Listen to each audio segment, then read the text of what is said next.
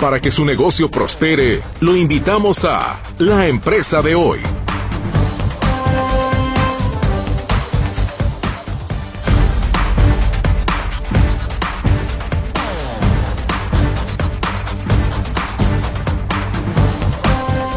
¿Qué tal? ¿Cómo le va? Muy buenas tardes. Me da muchísimo gusto saludarla y por supuesto darle a usted la bienvenida a este espacio, la empresa de hoy. Ya es miércoles, estamos a mitad de la semana, ya más cercanos a terminar este segundo mes del año, el mes de febrero. Hoy por lo pronto es miércoles 21. ¿Y qué le parece si le presentamos parte de la información que se ha generado en materia económica y empresarial durante esta jornada? El dólar o el peso mexicano, mejor dicho, la divisa nacional, este mediodía estaba perdiendo terreno frente al dólar. Finalmente logra sobreponerse y terminó la jornada en 17.04 unidades, es decir, 17 pesos con cuatro centavos por dólar, comparado con un registro de 17.07 unidades ayer. De acuerdo con información del Banco de México, este movimiento significó para el peso mexicano un avance de 2.48 centavos, equivalentes a 0.15%. La Secretaría de la Defensa Nacional contará este 2024 con 5 mil millones de pesos para realizar los trabajos de reconstrucción y conservación de carreteras federales y caminos alimentadores en 2.381 kilómetros en tramos afectados por el paso de maquinaria y materiales necesarios para la construcción del tren Maya en el sureste y en la carretera Ciudad Altamirano-Tejupilco, que enfrenta graves problemas de inseguridad, de acuerdo con información oficial. Por su parte, el presidente de la Cámara Mexicana de la Industria de la Construcción, Francisco Solares, ya solicitó una reunión con el titular de la Secretaría de Infraestructura, Comunicaciones y Transportes, Jorge Nuño Lara, para tener una explicación a la cancelación sin precedente del programa de reconstrucción y conservación carretera de este año toda vez que urge realizar esa tarea para que la infraestructura del país no se siga dañando y resulte más costosa después al gobierno. Con base en oficios de la dependencia, dicha actividad implicaba 559 licitaciones que ya estaban en marcha, toda vez que se tenía un presupuesto asignado de 11 mil millones de pesos, los cuales ya no entregará la Secretaría de Hacienda y Crédito Público porque aplicó dos reservas. Ante dicha situación, la Secretaría de Infraestructura, Comunicaciones y Transportes pidió se liberaran los recursos para continuar con las licitaciones. Sin embargo, no hubo éxito y el 6 de febrero se hizo la notificación de cancelación a los titulares de todos los centros de la Secretaría de Infraestructura, Comunicaciones y Transportes del país. Las reformas presentadas por el presidente Andrés Manuel López Obrador a inicios del mes y que tocan diferentes temas no cuentan con una fuente de financiamiento factible y es probable que algunas de ellas tengan su impacto en las finanzas públicas, señalaron diversas organizaciones civiles. Las iniciativas de reforma podrían representar incrementos importantes en las presiones de gasto para el gobierno federal, sobre todo las referentes a incrementar la pensión de las personas jubiladas, la de aumentar el salario mínimo de maestros, policías y soldados, y la de reestructurar las funciones de las empresas productivas del Estado. Así lo aseveraron organizaciones como IMCO, México Evalúa, y México cómo vamos en un análisis conjunto. Y este no es un asunto menor. La escasez de agua en la Ciudad de México empieza a afectar la actividad económica del sector de servicios y se prevé que impacte negativamente en la inflación, las actividades agropecuarias y de la construcción, advierte el Instituto Mexicano de Ejecutivos de Finanzas. El presidente del IMEF, José Domingo Figueroa, explicó que varios negocios como restaurantes y panaderías han tenido que detener sus actividades por varias horas por la falta de líquido. Alerta que si no atienden los requerimientos de agua necesarios, la sequía también podría afectar de forma importante el sector agropecuario y aumentar los precios de algunos productos del campo. La Coparmex estima que este año se generarán alrededor de 65 mil nuevos empleos en Jalisco, una cantidad menor comparada con la meta inicial del año pasado de 78 mil puestos de trabajo. El presidente del organismo patronal, Raúl Flores López, explicó que este año las empresas mostrarán cautela en sus planes de contratación debido al proceso electoral del próximo 2 de junio. Considero que además del proceso electoral existen otros retos que deberán enfrentar como la certeza jurídica, las reformas estructurales, la inseguridad y hasta la sequía. Los joyeros de Jalisco prevén este año un crecimiento del 13% en las exportaciones en comparación al año pasado. La Cámara de Joyería Jalisco explicó que este año ya se tienen programadas varias misiones comerciales. Detallaron que la primera será en Hong Kong en marzo próximo, luego en Las Vegas en junio, donde tendrán el pabellón más grande, además de que se está evaluando una gira comercial a Guatemala. El año pasado los joyeros de Jalisco exportaron 103 millones de dólares. En su segundo y último informe de labores, el coordinador del Consejo de Cámaras Industriales de Jalisco, César Castro, reconoce que hay división al interior del organismo y hace un llamado a la unidad. En todos los eh, organismos hay grillas, vamos a llamarlo. Yo espero que realmente pues, se supere ese aspecto y que pueda también generar los resultados que se requieren para integrar a toda la entidad privada. Destaca que el principal reto en su administración fue el retorno a la normalidad de las empresas tras la pandemia de COVID-19 y el tema del robo a camiones de carga. Contrarios a otros años, el evento fue pequeño y el gobernador Enrique Alfaro canceló su asistencia. En cinco años del actual gobierno, la recaudación por auditorías a grandes contribuyentes superó en 502.216 millones de pesos lo recaudado en este sector durante todo el sexenio anterior, lo que representa un crecimiento real de 57%, informó el Servicio de Administración Tributaria. Durante 2023, la recaudación entre grandes contribuyentes ascendió a 2 billones 292 mil 409 millones de pesos, lo cual es un récord histórico, lo que representó el 51% de todos los ingresos tributarios, de acuerdo con la autoridad fiscal. Además, al cierre del año pasado se lograron ingresos tributarios por 248.651 millones de pesos por medio de actos de fiscalización, además de que se logró la regularización total o parcial de 918 grandes contribuyentes. El SAT atribuyó el crecimiento de la recaudación en este sector a las acciones establecidas en su plan maestro de fiscalización y recaudación.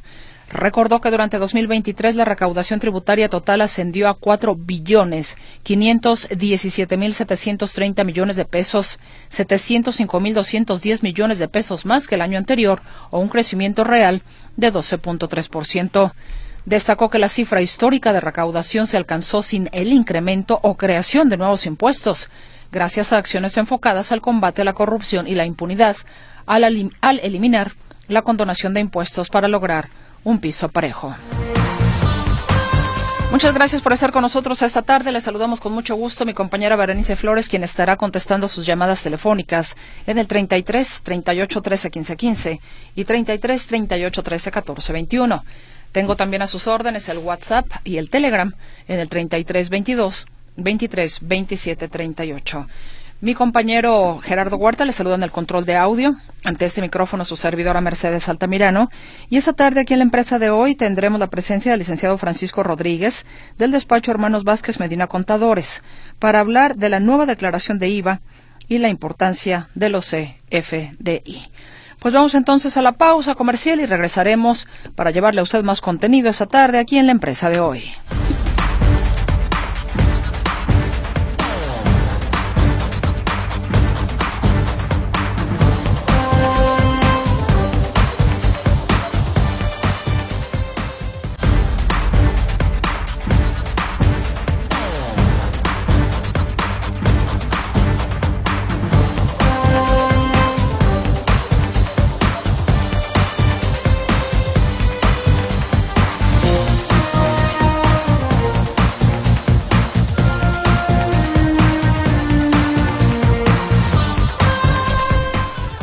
Ya estamos de regreso con usted aquí en el espacio de la empresa de hoy y me da muchísimo gusto recibir en esta emisión al licenciado Francisco Rodríguez del despacho Hermanos Vázquez Medina Contadores.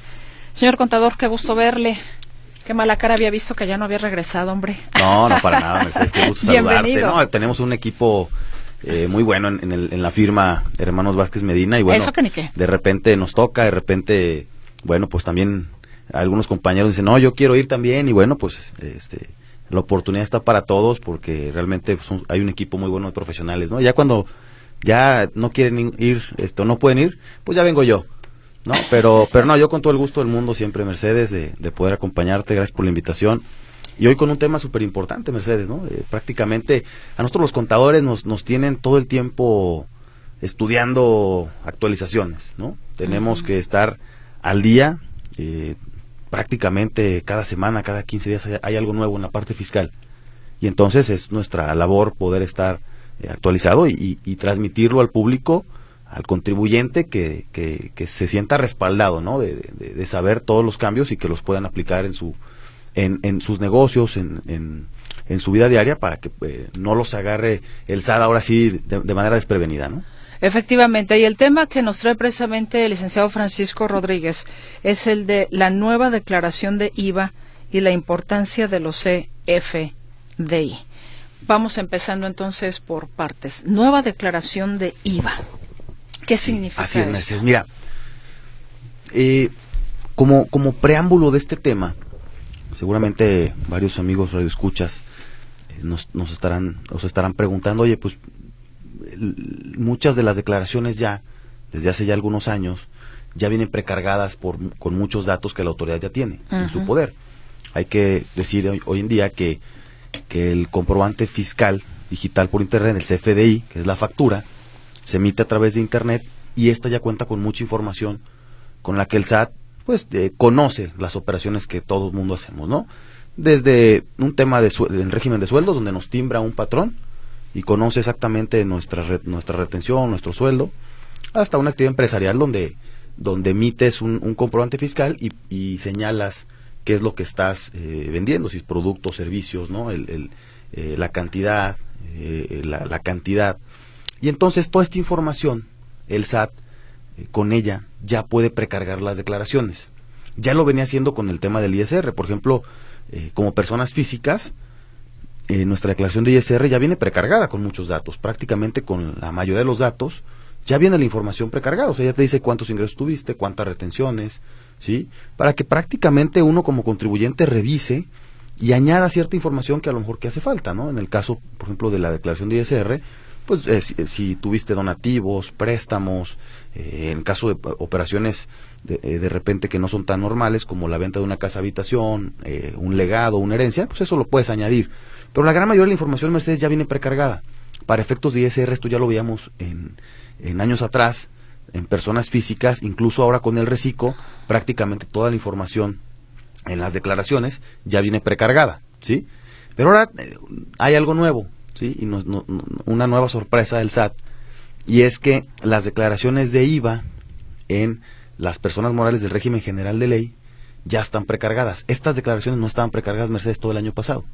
¿Sí? Del año, hasta todavía hasta 2023, diciembre, no estaban precargadas estas declaraciones, entonces lo que teníamos que hacer los contribuyentes o los contadores, pues es llenar los datos con información de la empresa, ¿no? Entonces, bueno, hoy en día ya contamos con esa, esa precarga de información. De hecho, a partir del primero de febrero, ya el portal para presentar la declaración del mes de enero ya viene precargada con, con esa información de IVA. Es decir, que se aplicaron a tener esa eh, esa publicación. Sí. Me refiero pues a ese precargado de información. Lo, lo, fueron diseñando Mercedes porque faltaba ese, vamos, eh, eh, como, como ese último eh, ladrillo en, el, en, la construcción, ¿no? para que para que el SAT pudiera tener ya todas las herramientas en cuestión de IVA y poder decirle al contribuyente, mira, yo tengo, si tú, si tú entras a tu declaración, yo SAT tengo que tuviste tantos ingresos, ¿sí? Y que tuviste tantos gastos y con el IVA aplicado, bueno, pues esto es lo que me arroja que me tienes que pagar o que te sale a favor. ¿No? Anteriormente, todavía hasta diciembre del año anterior, nosotros como contribuyentes teníamos que llenar esa información. ¿Sí? Pero aquí se prestaba para muchos errores, precisamente porque uno de los casos más comunes, Mercedes, y ya vamos a hablar de eso, es que el CFDI, por ejemplo, si tú, si tú emitías un CFDI con el método PPD, que es decir, eh, pago en parcialidades o diferido, y no hacías tu complemento de pago, en teoría no te puedes acreditar ese IVA. ¿Sí? Eh, porque no, no le has avisado al SAT que ya pagaste esa factura. el proveedor no te ha timbrado ese complemento de pago. Entonces, o sea, por estar diferido, por estar Sí, cuando no le cuando cuando tú en tu CFDI eh, señalas que es PPD y no haces un complemento, el SAT dice, pues no no, no ha habido flujo. Okay, Más allá de que en efecto sí haya flujo, ¿no? Si tú revisas el estado de cuenta, sí, sí, sí hubo flujo. Y entonces muchas empresas que hacían, pues te acreditabas el IVA, ¿no? Te acreditabas el IVA porque hay flujo y porque así lo señala la ley. Sin embargo, faltaba un requisito, ¿sí? Que era emitir el complemento de pago. Y entonces cuando los contribuyentes podían hacer su declaración, pues en muchas ocasiones señalaban esta parte y se acreditaban IVAs que aún no tenían complementos de pago. Hoy por hoy, ya en la declaración de enero, prácticamente esta declaración que ya en, e, por estos días, eh, eh, desde a partir del 17 y en estos días para muchos contribuyentes la están teniendo que llenar, pues se encuentran con la sorpresa de que esta información ya viene precargada. ¿Con cuáles datos, Mercedes? Con los datos que le dimos a la autoridad en los FDIs. Es decir, si, si nosotros emitimos o recibimos facturas en PPD y no tienen un complemento de pago, ¿qué crees que está haciendo el SAT? No las está tomando como flujo. Esto llama mucho la atención, Mercedes, sobre todo en el acreditamiento, porque muchas empresas cuentan con ese IVA. Dicen, oye, yo, yo pagué esta transacción, yo le pagué a este proveedor y me dio la factura. Sí, sin embargo, te dio la factura con el método de pago PPD y no te emitió el complemento. Entonces, al no emitirte el complemento, el SAT no está tomando ese IVA como acreditable. Mucha gente me decía, oye Frank, pero pues yo el, el, flujo sí lo hice. O sea, la ley de IVA dice que mientras haya flujo, la operación es totalmente acreditable. Incluso cuento con la factura. Sí, pero pequeño detalle, falta el complemento de pago. Que eso es lo que exige la autoridad hacendaria. sí, es lo que exige la autoridad. Digo, en el sentido estricto, para acreditarnos un IVA, necesitamos, además del flujo, el, comprobante fiscal con el método de pago en PUE, que es pago en una sola exhibición, o si no fue pago en una sola exhibición, en el caso de PPD, con un complemento de pago. Necesitamos eh, que tengamos todos estos requisitos para entonces acreditar el IVA. ¿sí? Y en ese sentido la declaración venga precargada correctamente. ¿sí? Ahora en el, en el mes de enero nos encontramos con muchas sorpresas, ¿eh? muchas empresas eh, al, hora al momento de hacer su declaración mensual de IVA, pues se encontraron con que no habían solicitado los complementos de pago, de muchos pagos que hicieron a proveedores, ¿sí? Y que el SAT no les estaba tomando en cuenta ese IVA que habían pagado. No da nada por sentado. No, la autoridad. No, no, o sea, tú tienes, que presentar el complemento. Si tienes, no, si lo tienes, sí, viene la información. ¿No lo tuviste? No, ¿qué crees? Pues no viene, no viene precargada esa información. ¿Y eso significa algún castigo para el contribuyente, para la Mira, empresa? Mercedes, o, cómo lo toma el tema es que la información como viene precargada y tú no hiciste lo que tenías que hacer o no solicitaste el complemento a tu proveedor, entonces el SAT dice, no, sabes que pues este IVA no es acreditable. Digamos, el, el, la consecuencia en ese sentido es que eh, va a venir una cifra, ¿sí? que prácticamente no vas a poder modificar en tu declaración, que es muy complicado y que le vas a tener que avisar al SAT, y sabes que en un renglón aparte, sí, porque no puedes disminuir, sí puedes hacer ajustes a la alza, pero no puedes disminuir vas a tener que poner quizás ese monto y después esto va, puede provocar que al SAT le llame la atención y diga, oye, ¿sabes qué? Déjame revisar esta operación o esta declaración de este mes, ¿no?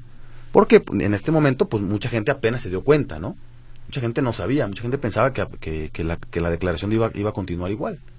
Y no es así. Ya cuando, cuando nos damos cuenta todos, a partir del 1 de febrero entró este nuevo, este nuevo portal en la precarga de información de IVA, pues mucho ojo, ¿no? Porque ahí, ahí dijimos, oye, ¿sabes qué?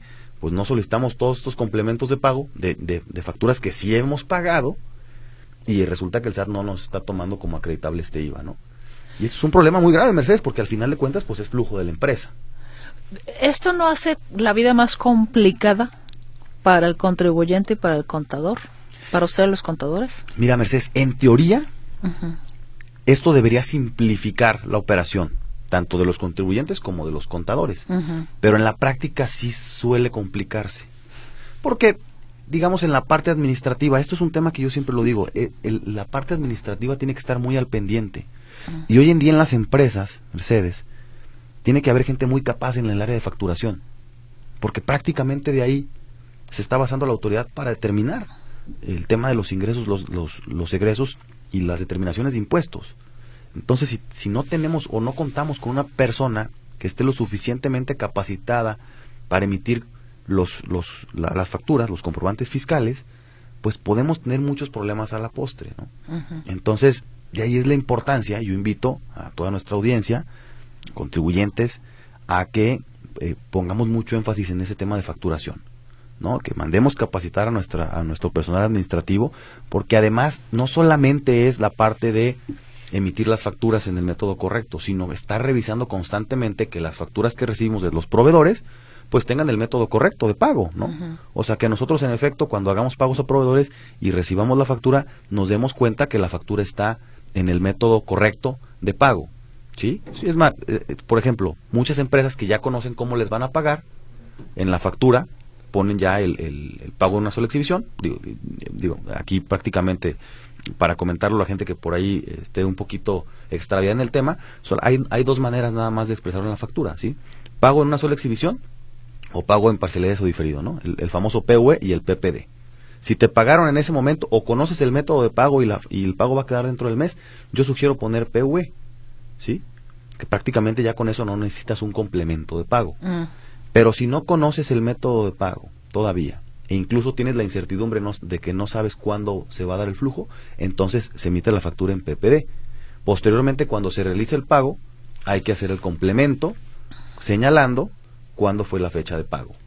Y bueno, el PPD es una forma a veces también de facilitarte la transacción, ¿no? Sí, sí. Por ejemplo, muchas empresas Mercedes los días, los primeros días de mes, emiten sus facturas en PPD para todos sus clientes y conforme les van pagando emiten los complementos de pago. Ya. Sí, o sea, adelante es una, es una práctica que se puede hacer, es una práctica buena, sin embargo estaría al pendiente todo el tiempo de que cuando se recibe el flujo, pues se hagan los complementos de pago. Y también eh, a la contraria, ¿no? Cuando pagamos, pues también estar al pendiente de que cuando recibamos las, las facturas de los proveedores estén correctas también.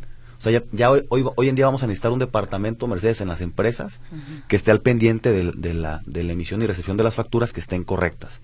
Porque, ¿qué pasaba? Pues nosotros recibíamos las facturas prácticamente en las empresas, pero pues no, no, no revisábamos esto hasta el mes siguiente que hacemos la declaración. Y ojo, hoy que vemos la declaración que ya viene precargada con esta información, nos damos cuenta de las falencias o lo que no se revisó durante el mes y que corresponde principalmente a la parte administrativa de la empresa. Y sobre todo para aquellas empresas que tienen, pues ahora sí que mucho movimiento, ¿no? Sí, imagínate Mercedes en el caso de las que solicitan saldos a favor de IVA, por ejemplo, ¿no?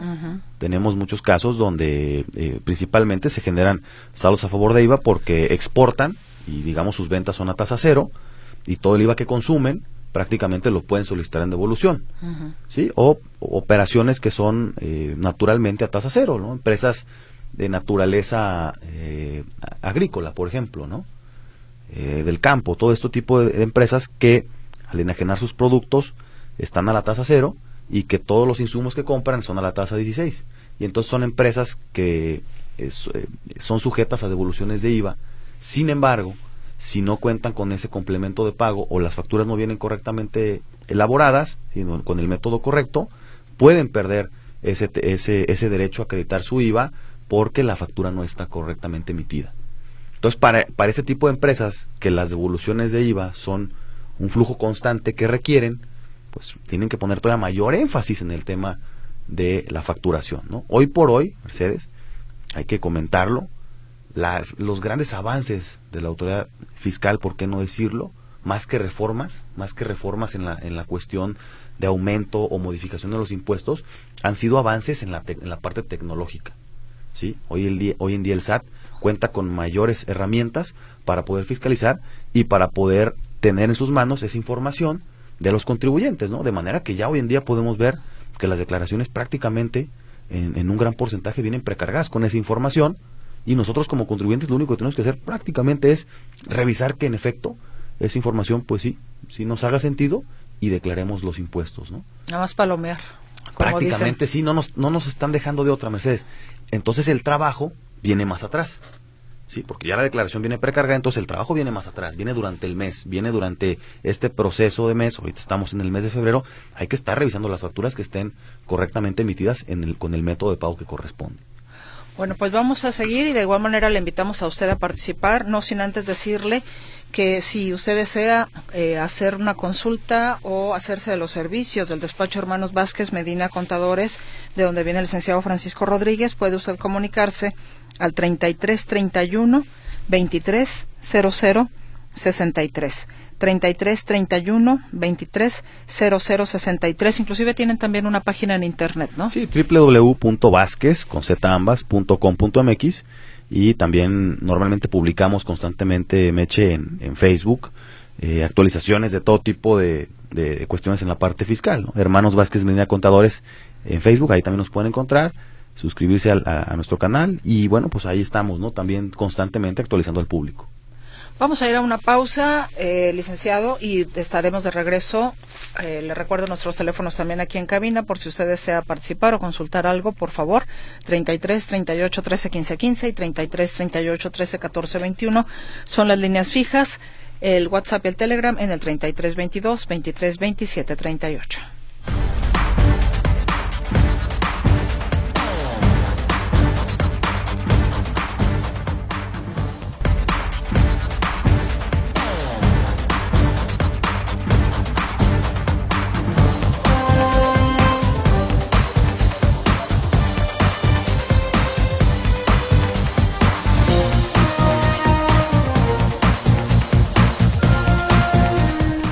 Regreso con usted, nos acompaña el licenciado Francisco Rodríguez del despacho Hermanos Vázquez Medina Contadores. Usted puede comunicarse con ellos al 33 31 23 00 63 33 31 23 00 63 si requiere de sus servicios. Hoy estamos platicando de la nueva declaración de IVA y la importancia de los CFDI. Señor contador, ¿qué más tenemos sobre este sobre este tema? Nos hablaba de las personas eh, morales. Con las físicas no hay mayor eh, situación porque a veces pues las personas físicas, a diferencia de las morales, no tienen tantas operaciones. Quiero yo pensar, a menos que haya por ahí algunas exenciones que usted como contador seguramente podría decirme no. Hay algunas personas físicas que sí tienen también operaciones importantes. Sí, digo, en ese sentido lo que cambió para, para este ejercicio fiscal es la precarga de la información en las personas morales en la parte del IVA. Ya. Porque en las físicas ya, ya teníamos, por ejemplo, en el caso del régimen simplificado de confianza, el famoso RECICO, mm. ya viene precargada la información. Ahí sí, ya desde el año anterior, prácticamente desde que nació este régimen, eh, viene ya precargada la información para efectos tanto de ISR como de IVA, en RECICO como tal. Por ejemplo, las personas físicas con actividad empresarial, que es otro régimen distinto al mm. RECICO, en, con ellos fíjate que Mercedes que todavía no hay una precarga de información en este caso con las personas físicas, con actividad empresarial y profesional, ellos deben de llenar la información prácticamente eh, en, sus declaraciones de todo lo que de todo lo que sucedió en el mes anterior. De la A a la Z. Así es. O sea, ah. siguen las, las, obligaciones son las mismas, emitir los, los, los comprobantes fiscales o facturas, sí, emitirlos con el método el método de pago correcto, adecuado, sí, o sea, las obligaciones siguen siendo las mismas, sin embargo, la precarga de la información todavía no viene en ese sentido con, con este régimen en personas físicas con actividad em, eh, empresarial y profesional. No así ya con lo que vemos hoy con, con, las personas morales, ¿no? Y en ese sentido, Mercedes, me gustaría apuntar algo bien importante, porque eh, pues estamos en la era de, la facturación 4.0 y con esto que estamos comentando, con esto que venimos comentando, pues da, da eh, mucha relevancia el tema de los complementos de pago. ¿sí? ¿Qué son los complementos de pago? Que digamos es una parte de la facturación ¿sí? Que cuando la factura se emite en PPD, bueno, pues después tenemos, cuando hay flujo y posteriormente hay flujo, hay que emitir el complemento de pago, ¿sí? Y el complemento de pago, prácticamente con la regla 27132 para 2024 se modifica este tema y se reduce el número de días para emitir este complemento, Mercedes. Anteriormente teníamos 10 días naturales posterior al final del mes, ¿sí? Es decir, teníamos se acababa febrero y todos los pagos que recibimos en febrero teníamos hasta el 10 de marzo para emitir el complemento de pago si no lo habíamos hecho. Hoy en día tenemos nada más cinco días, ¿sí? cinco días naturales, es decir, todo lo que hagamos en el mes de febrero prácticamente y que, no, y que tengamos en PPD vamos a tener que tanto emitir y solicitar los complementos de pago a más tardar el día 5 de marzo. ¿Y por qué tal les cuento? Eh, mira, Mercedes, yo atribuyo este tema porque la, la, precarga de la información para la declaración ya tiene que estar lista, ¿no? Prácticamente, pues la fecha límite para la presentación de la declaración mensual son los días 17 o eh, posterior a ellos, de acuerdo al sexto dígito del RFC, hay eh, empresas eh, o contribuyentes que tienen facilidad de presentar su pago provisional posteriormente hasta cinco días más. Pero esto tiene toma relevancia porque el SAT cuando tú entras a la, al portal de, de la declaración, te señala que está tomando la precarga de la información con, todo lo, con todos los FDIs emitidos y recibidos hasta cierta fecha.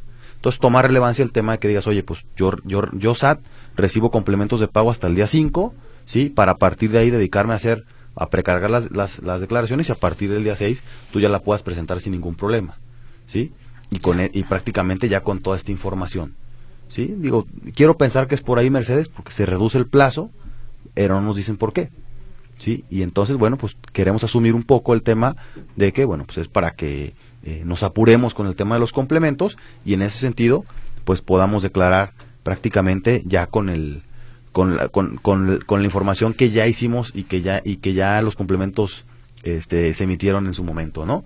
Eh, es, es algo que va a cambiar por completo Mercedes la forma de trabajar, ¿sí? Porque ahora las empresas van a tener un departamento, o deben de tener, yo lo que sugiero es, pues en la parte administrativa, ese departamento en el cual pueden estar revisando constantemente, pues las facturas, tanto emitidas como recibidas, que estén con el método adecuado, ¿sí? Insisto, algo que es trascendental, Mercedes, en el día a día, para el tema del IVA, eh, porque la precarga de la información, pues ya es un hecho. Bueno, señor contador, algo nos quería comentar también antes de ir con algunas inquietudes que hay por aquí de nuestra audiencia sobre el plan maestro del SAT para este año. Sí, vamos a hablar también del plan maestro Mercedes, que es que es un que, la autoridad ya lo comentaba, prácticamente pues ha, venido diseñando herramientas cada vez más efectivas, por qué no decirlo, para la fiscalización, ¿no? De hecho, normalmente muestra muestra la autoridad Mercedes gráficas de eh, incremento constante en la recaudación. Y entonces nosotros, eh, los profesionales que nos dedicamos a esta parte fiscal, decimos, bueno, eh, si los impuestos no han incrementado, en teoría, ¿cómo ha sido el efecto de recaudación mayor? Y es que, bueno, pues nos, nos damos cuenta que en la parte tecnológica el SAT sigue avanzando y entonces cada vez tiene más herramientas para fiscalizar.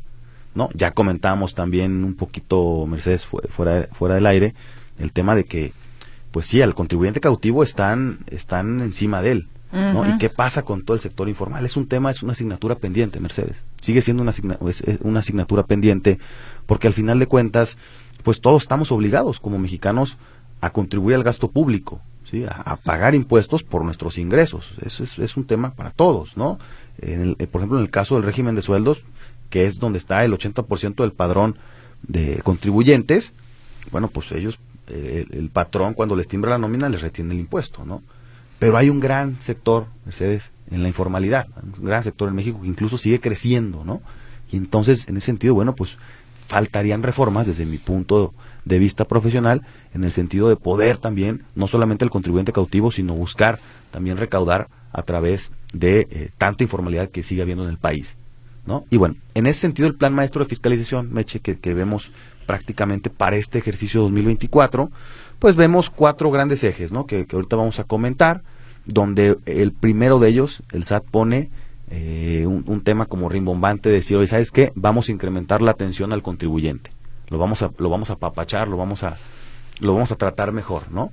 Y es que, bueno, pues hay que recordar que durante la pandemia el tema de las citas para, para cualquier trámite estuvo muy complicado. No, y de hecho hasta hace todavía Pues todavía, ¿no? Esto se rezagó, se rezagó bastante, ¿no? pues ya, ya no es pandemia, ¿por qué sigue habiendo tanto rezago, no? Entonces, eh, al final de cuentas, pues eh, eh, el SAT emite pues un, en, en, su plan maestro, pues un, un, un, tema pues de, de mayor atención, incremento en la atención a precisamente eh, todo lo que tiene que ver con el contribuyente, de facilitarle pues el tema de citas, ¿no? Por ejemplo, Mercedes, eh, eh, mucha gente no lo sabe, pero también ya hay una aplicación de SAT móvil para que las personas, los contribuyentes, puedan emitir sus facturas a través de su celular, ¿sí?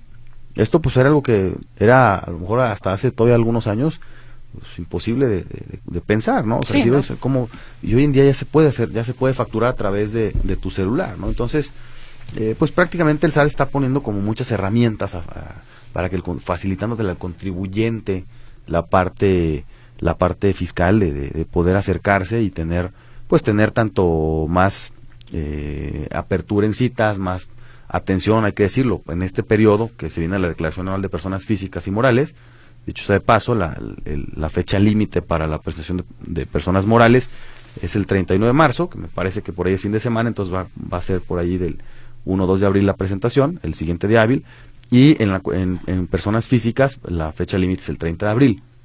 Entonces, en ese sentido, como se necesita la firma electrónica, pues la autoridad, para todas aquellas personas que se quedaron rezagadas y que no la tienen actualizada, bueno, pues eh, tendrá que solicitarla nuevamente y, bueno, el SAT incrementa ese, ese esas horas de atención al, contribuyente, al menos es lo que señala este plan, este plan maestro, ¿no?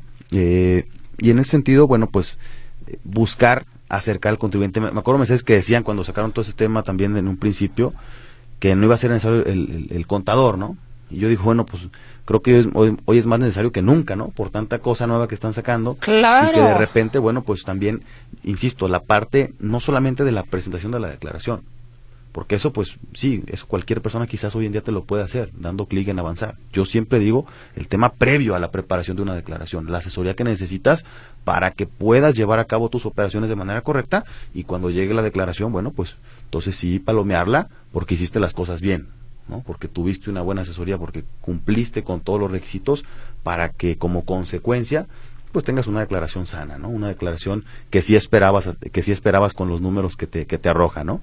No que tengas sorpresas al, momento de que de que eh, te metas al portal y digas, ah, caray, ¿a poco todo eso voy a pagar, no? Ay, no, no. Entonces, pues importante, ¿no? Ya, ya tocaremos el tema ahorita, Mercedes. este, eh, ampliaremos un poquito más el tema del, de los cuatro grandes ejes del plan maestro, que ya lo comentamos, atención al contribuyente, el tema de recaudación, el tema de fiscalización y el tema de defensa de interés fiscal que, que viene tal cual en este plan maestro de fiscalización para este 2024. Tenemos que hacer una pausa, señor contador, y regresamos entonces con algunas preguntas que tiene por aquí la audiencia para usted. Le recuerdo el despacho Hermanos Vázquez Medina Contadores, su teléfono para asesoría y servicio 33 31 23 0063 33 31 23 0063. Ya volvemos.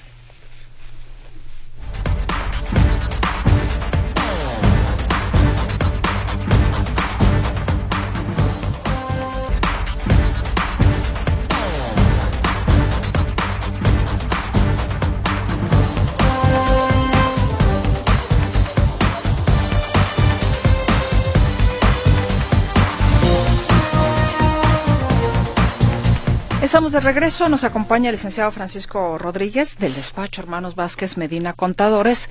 Y bueno, señor contador, aquí hay algunas eh, inquietudes que ojalá usted nos pueda ayudar. Yo le recuerdo también, si usted ya necesita una atención personalizada, alguna cuestión que quiera ya de contratar los servicios del despacho Hermanos Vázquez Medina Contadores, se puede comunicar con ellos al 3331 230063. 3331 230063. Nos dice Miguel Ángel, vendo botanas, quisiera vender con factura. Estoy dado de alta en el SAT como honorarios y actividades empresariales. ¿Con esta opción puedo emitir facturas a los clientes por venta de botanas o en qué opción debería cambiarme? Gracias. Eh, gracias por tu conexión, Miguel Ángel. Mira, tú puedes estar eh, por tus características en el régimen simplificado de confianza, en el RECICO, o como persona física con actividad empresarial. ¿sí? O sea, eh, puedes estar en, cualquiera de los dos eh, prácticamente por la actividad, que, es una comercialización prácticamente. ¿sí? Recordar que el reciclo, el régimen simplificado de confianza, eh, admite, el, admite el, el, hecho de poder estar en este régimen siempre y cuando no rebases los ingresos anuales de 3.5 millones ¿sí? y no pertenezcas a alguna sociedad, digamos, como socio ¿no? de, de alguna sociedad con fines lucrativos. Nos dicen una duda para el contador. Cuando la AFORE regresa los recursos por pensionarte en la ley 73, la AFORE tiene el ISR. Saludos, Sara. Ok, mira, aquí hay un tema que eh, la ley de ISR señala una exención en, la cuestión de, de el, retorno, pues, de, de, este tipo de, ingresos que, que, son ahorros, ¿no? Señala ciertas exenciones, ya en casos particulares como este, sí habría que revisar pues el, histórico sí de, todo lo que se recibió en su momento y encuadrarlo digamos en el límite que tiene eh, este artículo 93 de la ley de ISR sí para ver cuánto podemos exentar que prácticamente puede ser la mayoría nada más hay que revisarlo. Otra eh, otra duda de Sara. El IMSS emite los recibos timbrados de las personas pensionadas sí. Sí normalmente eh, las personas que están pensionadas y reciben un ingreso mensual por ello, prácticamente el IMSS emite un emite un, comprobante fiscal. De hecho, este este, el ingreso de los pensionados viene precargado también ya en la declaración anual de las personas físicas, ¿sí? Entonces, pues sí, eh, eh, eh, hay que estarlo revisando nada más para que en efecto pues sí, sí, sí estén correctos los datos y les emitan sus comprobantes fiscales. Miguel Ángel García Aguilar, para personas físicas, actividad empresarial, régimen general de ley, ¿es lo mismo respecto al IVA? Sí, el IVA no conoce o no distingue, mejor dicho, de, de cualquier régimen, ¿no? O sea, el IVA es el IVA es por actividades, sí, prácticamente eh, y aplica para todo tipo de régimen. El señor Alfredo García, una pregunta para su invitado. Soy una persona moral. Este año cambié de reciclo a régimen general de ley. La constancia de situación fiscal está correcta al tratar de generar la declaración por el mes de enero 2024. Me presenta la pantalla como reciclo, la cual es incorrecto. Presenté un escrito al SAT explicando el problema y estoy esperando su respuesta. ¿Qué debo de hacer en este caso? Fíjate que sí hubo muchos muchos temas como este, casos como este, Mercedes, donde eh, enero fue el mes para hacer el cambio de régimen, ¿no? Entonces, el, portal en muchos casos todavía no reconocía el nuevo régimen. Ahí, bueno, eh, esta persona hizo bien porque finalmente sí pudo, sí metió un caso aclaratorio, que es lo que yo le iba a sugerir, esperar a que la autoridad revise el tema mediante este caso aclaratorio. Leslie Gutiérrez, nosotros llevábamos tiempo ya manejando esto de revisión de facturas, pero el detalle es que el sistema anterior no acumulaba las pagadas en efectivo, no contemplaba el IVA acreditante del pago de efectivo. ¿En este nuevo portal sí acumula las de efectivo? Hay que recordar, en, en el caso de pagos en efectivo, donde la factura venga eh, tal cual como PUE, pero el método eh, sea efectivo, recordar que por ley nada más son deducibles y por lo tanto acreditables el IVA de los pagos eh, de dos mil pesos e inferiores, ¿sí? En efectivo. Si nosotros hacemos pagos superiores a dos mil pesos y aunque nos den la factura, ¿sí? Y diga PUE, pero está pagado con efectivo, no es deducible y por lo tanto el IVA es no acreditable. Qué importante punto acaba de tocar eh, esta persona porque sí, esto ya viene, esto no es, no es nuevo, esto ya viene en la ley de ISR y es un requisito de las deducciones para que eh, lo tomemos en cuenta, ¿no? El, del tema de los pagos en efectivo. Y por ejemplo, en el caso de combustibles y gasolina, ahí todo, todo debe de ser con medios electrónicos de pago. Ahí no admite efectivo para la deducción o acreditamiento del IVA. Sergio Quesada, si voy a vender un auto usado de 1998 y tiene seguro automotriz pagado hasta diciembre, al venderlo, ¿el seguro automotriz pasa al nuevo dueño o hay que pedir alguna devolución a la aseguradora? Eh, o sea, va, a vender su carro, bueno, en este caso, como, como ya no tiene un, digamos, este, quizás el comprobante de, adquisición, porque fue de hace muchos años, sí está obligado al momento de vender de emitir un CFDI. Dice Javier Velázquez, si pagué la gasolina como persona física, actividad empresarial, con tarjeta de crédito, ¿cuándo la puedo acreditar desde el momento que me corren la tarjeta o hasta que pago la tarjeta al banco? Lo mismo los gastos de seguro, vehículos, si los pago con tarjeta. En el momento en el que usted hace el pago con su tarjeta, en ese momento lo puede acreditar. ¿sí? O sea, en el momento en el que usted hace tal cual eh, o le cargan a su tarjeta de crédito o de débito, en ese momento usted puede eh, solicitar la factura y acreditarlo, independientemente de la fecha posterior en la que usted paga su tarjeta. Señora Montiel, estoy en Recico. En mi negocio anterior manejaba productos de papel y me quedó mercancía. Quiero venderla, pero ahora son arrendadora. ¿Pero ahora son o soy? Bueno, pero ahora son arrendadora. ¿Cómo le hago para declarar los productos de papelería que tengo? Las personas me piden factura. ¿Hay alguna forma de hacerlo? Bueno, eh, es persona física, me parece, está, como reciclo. Reciclo, dice, estoy en sí, digo, ahí tienes la ventaja de que es compatible cualquier actividad empresarial de compra-venta de productos con el arrendamiento. Entonces nada más hay que expresarlo correctamente en la constancia fiscal y puedes hacer ambas actividades sin ningún problema. Soy reciclo por arrendamiento. Si tengo ingresos por... ¿qué? ¿Por esimiente de intereses sobre inversión? Ay, Dios, no entiendo. Quizás habla de ingresos de por intereses, quiero pensar, y además eh, recibe rentas. Nos, a ver, no, no, no entendí yo. Por esimiente de intereses sobre inversión.